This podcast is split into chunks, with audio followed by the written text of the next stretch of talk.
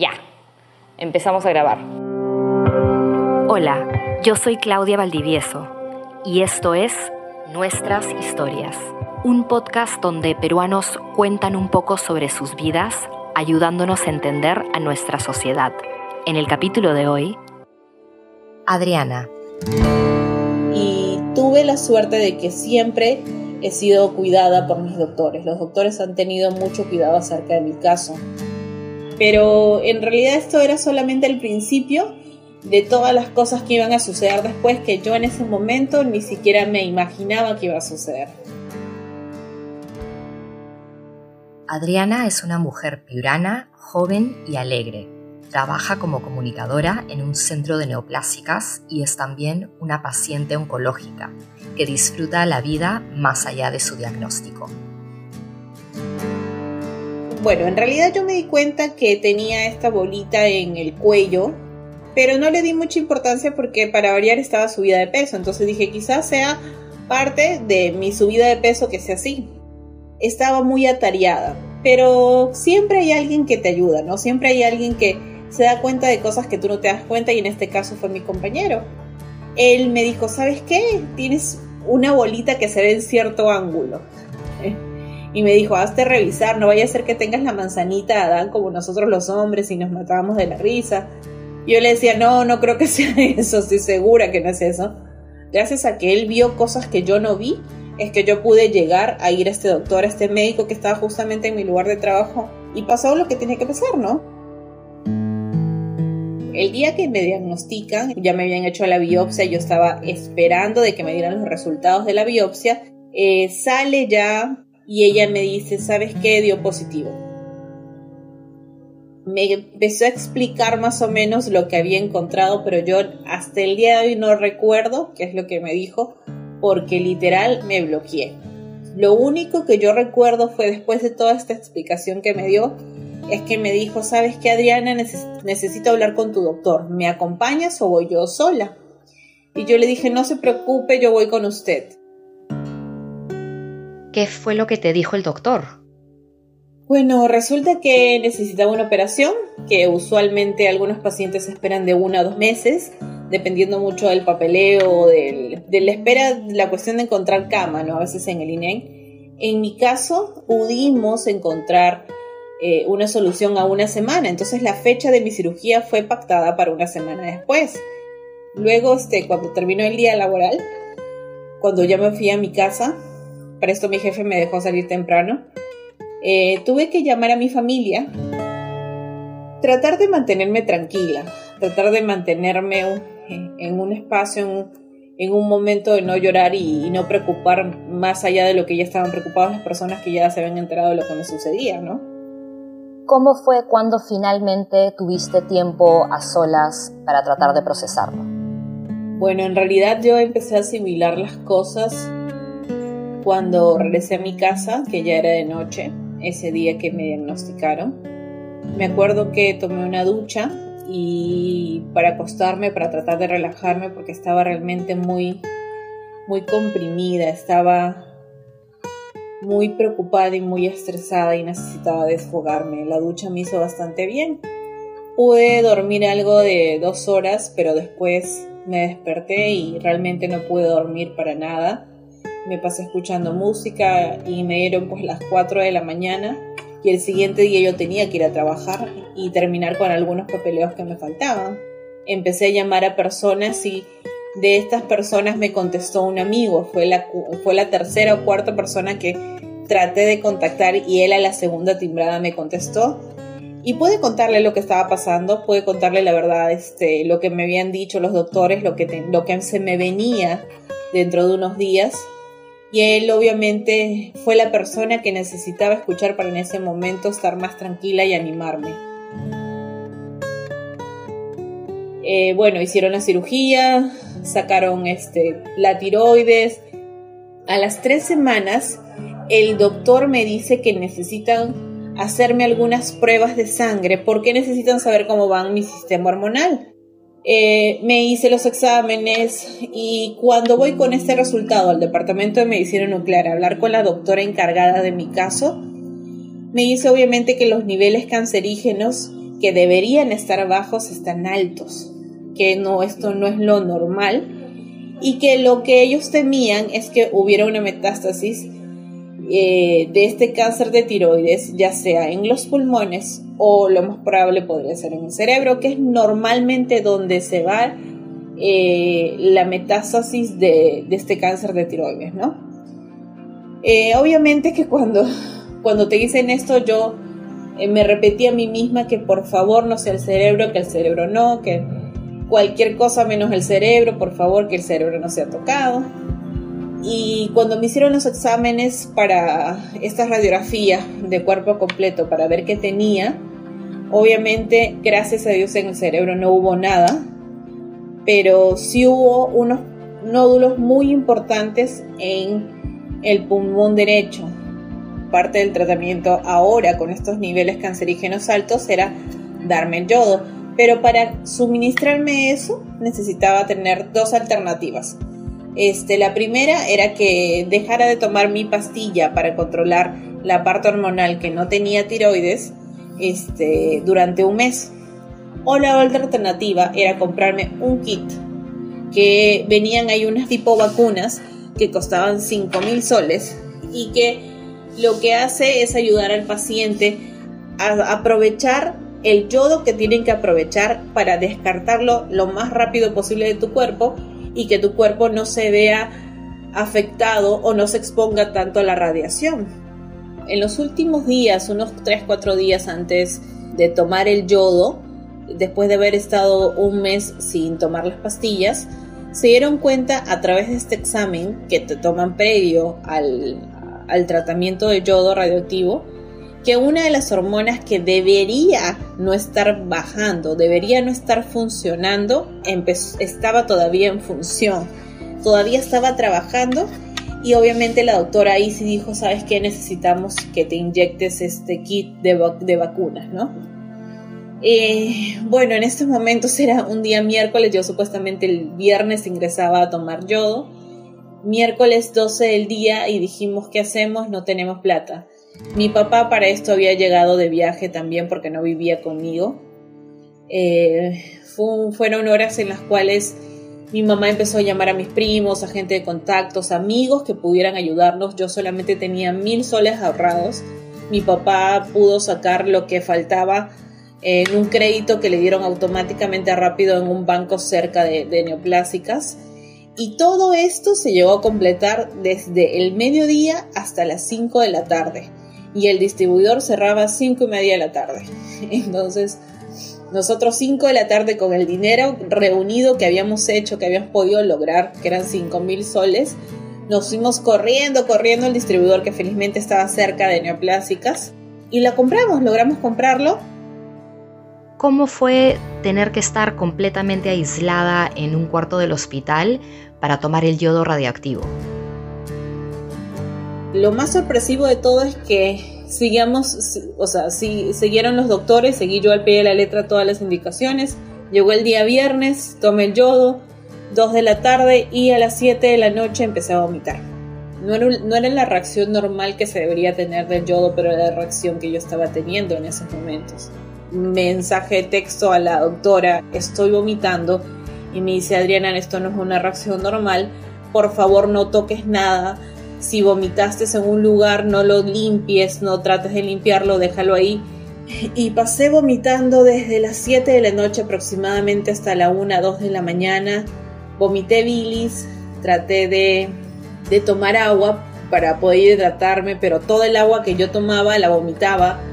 Eh, y en realidad también tomaba agua para tener que vomitar, porque llegó un punto que estaba tan cansada, ya no tenía aliento, ya no tenía ni fuerzas para vomitar, entonces yo decía, realmente no tengo más que vomitar, así que voy a tener que vomitar agua. Tomaba agua y vomitaba agua. Y entre todo esto que sucedía en estos momentos, yo estando sola ahí, me preguntaba si había algo peor que esto, si había algo de peor que cansarte por vomitar, estar exhausta por, por ya no tener que más vomitar, por no tener nada más que sacar por esforzarte por no vomitar, pero que las náuseas venían y entonces preguntarte realmente si, si esto en algún momento iba a acabar.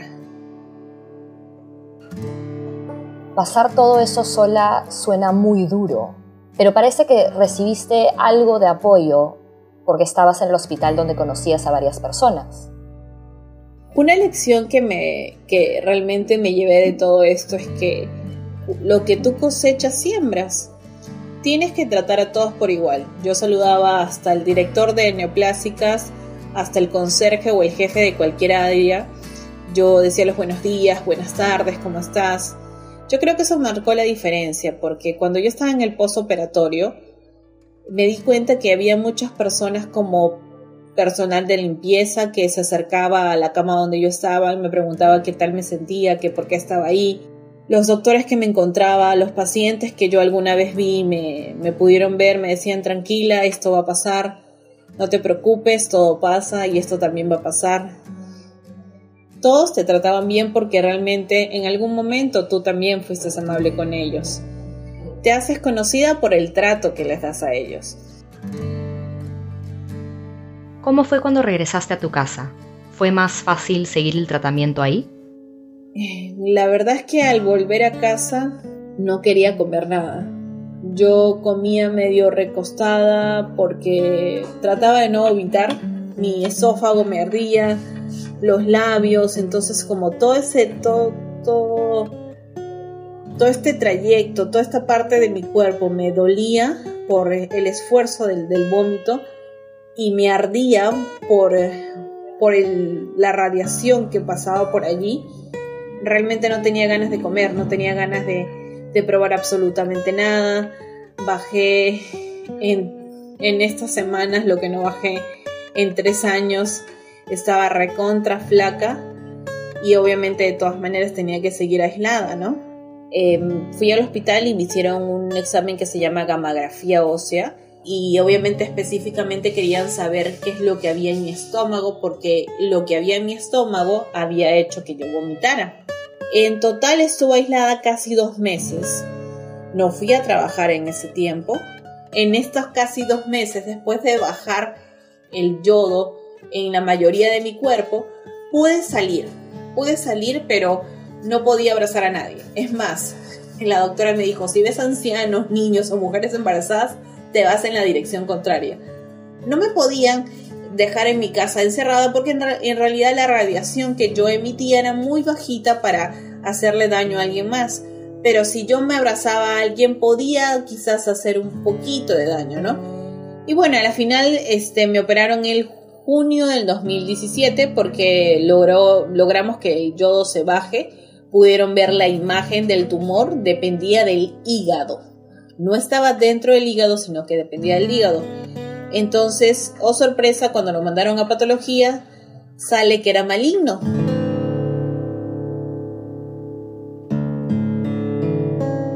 Te habían dicho que la metástasis era en el cerebro o en los pulmones. ¿Qué relación había con el abdomen? La verdad es que la situación se había vuelto medio graciosa.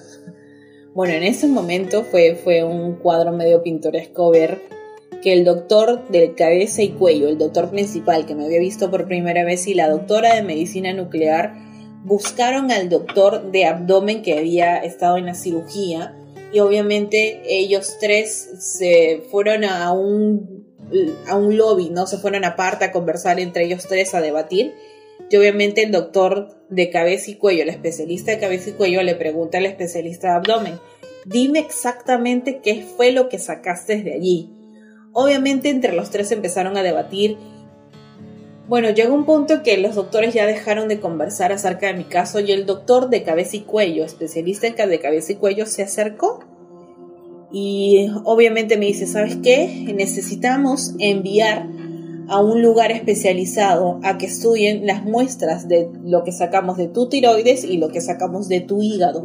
Necesitan ir a Estados Unidos a un lugar especializado para saber realmente qué es lo que está pasando, porque lo más probable es que exista una mutación en las células que conviertan estas células sanas en células cancerígenas en cualquier parte de tu cuerpo y esto solamente se puede deber o es causa de una mutación. A la final, cuando regresaron los resultados de Estados Unidos, eh, oh sorpresa, la mutación que ellos pensaban que, que podría darse se dio, ¿no? Que es la mutación BRAF. Se escribe B larga R A F, BRAF. En pocas palabras, la mutación BRAF quiere decir que las células que normalmente deberían reproducirse en un solo lugar hace que las células cancerígenas se puedan reproducir en cualquier lugar. Esto, es una característica eh, única del cáncer de tiroides. No sucede en todos los casos, son casos muy, muy este, puntuales que sucede este tipo de mutación. Obviamente yo pasé de tener un diagnóstico más o menos manejable a tener un diagnóstico de alto riesgo. Ahora era alguien que iba a ser mucho más vigilada que antes, ¿no? Bueno, la verdad es que todo se puso peor cuando tuve que ir a conversar con la endocrinóloga después de este resultado que me dieron, ¿no? Ella me dijo pues que tenía que prepararme para el peor de los escenarios. Pero llega un punto que, que tienes que pensar realmente y tienes que tomar la decisión de si esto te va a seguir bajando el ánimo o necesitas o realmente tomas el, la posición de seguir esforzándote y de seguir dándole lucha. Que no puedes bajar la guardia y que no puedes dejar que eso te derrote. Un diagnóstico de cáncer puede afectar la salud emocional del paciente y sus familiares. Emociones comunes durante esta experiencia que cambia tu vida incluyen ansiedad, angustia y depresión. Los roles de los afectados en casa, el colegio y el trabajo pueden verse impactados es importante reconocer estos cambios y obtener la ayuda necesaria. Bueno, yo soy comunicadora de profesión y en mi trabajo muchas veces tenía que ir a grabaciones, apoyar en grabaciones de videos en distintas áreas. Recuerdo realmente que hay una marcada diferencia entre pacientes oncológicos niños y los adolescentes, inclusive entre los adultos. Los niños siempre tienen más ánimo, ellos quizás por, por el mismo tratamiento en el, en el hecho de, quizás pierden un poco de cabello, les queda muy poco cabello y ellos ese poco cabello que tienen se lo arreglan para salir regios en las grabaciones, eh, dibujan una sonrisa y tienen mucha mejor actitud. En cambio, un adolescente, por lo mismo de su, de, su, edad, muchas veces llegan a tener eh, depresión, o están menos dispuestos a conversar contigo o quieren otras cosas. Son muy pocos los adolescentes que realmente tienen un ánimo como que muy, una actitud mucho más de si, si quiero grabar, ¿no? ¿Qué tal? Qué chévere ven, quiero conversar contigo. Lo que es diferente en algunos niños, ¿no? Eh, los niños tienen como que más, más alegría para hacer las cosas. Eh, no se puede parar, ¿no? este diagnóstico no te puede detener. Lo que tú vivas no, no te puede parar por lo menos a mí no, no me paró, ¿no? Hasta el día de hoy mis exámenes siguen marcando cierto tipo de nivel. El último examen que me he hecho eh, data de tres puntos de los 6.700 que marcó cuando recién empecé todo esto, después del, del, postoperatorio, cuando me sacaron la tiroides a hoy, es un avance bastante bueno. Eh, fue algo que que realmente me dio tranquilidad, me ha dado paz y ahora solamente tengo exámenes de control o de descarte, ¿no? Para obviamente seguir cuidándome y que esto, tener controlado mi estado de salud. Ya has pasado por tanto que, que llegas a un punto y que miras atrás y dices, hasta aquí realmente me han permitido vivir en esta tierra. ¿Por qué no agradecer? Eh, ¿por qué realmente no ser agradecido con, todo esto, no? Eh, yo estoy segura de que cuando empiezas a agradecer en las circunstancias más adversas, tienes que empezar a agradecer. ¿Por qué? Porque todavía sigues con vida, porque todavía estás aquí, porque a pesar de todos los síntomas, a pesar de todos los de todos los diagnósticos, a pesar de todo lo que dijeron de ti, a pesar de absolutamente todo lo que has pasado, sigues aquí este, la gente realmente tiene que, quitarse esa idea de la cabeza de que el cáncer es una sentencia de muerte. No puedes cerrar la puerta a la posibilidad de sentirte mejor, a la posibilidad de decir, no voy a dejarme vencer.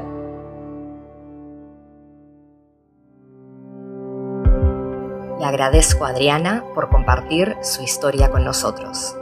Nos vemos en la próxima para escuchar otra de nuestras historias.